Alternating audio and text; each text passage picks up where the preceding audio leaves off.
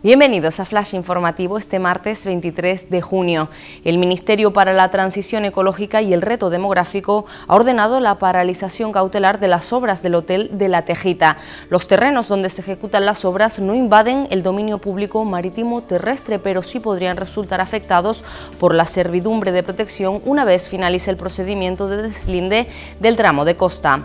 Los Reyes de España comienzan hoy en Canarias su gira por las comunidades Felipe VI y Doña Leticia aterrizan esta tarde en el aeropuerto Tenerife Sur, donde conocerán las medidas sanitarias para más tarde mantener un encuentro en Granadilla con representantes del sector primario.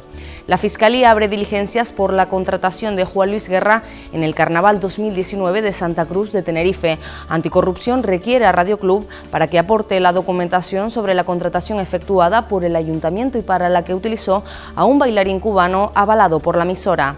Santa Cruz reabre los parques infantiles y los espacios de calistenia. El consistorio capitalino colocará cartelería para el correcto uso de los lugares de ocio público que se irán abriendo de forma progresiva. Estas señales insistirán en que se eviten aglomeraciones, se mantenga la distancia interpersonal, se usen mascarillas y haya una limpieza e higiene frecuente de manos. Estas y otras noticias en diariodeavisos.com.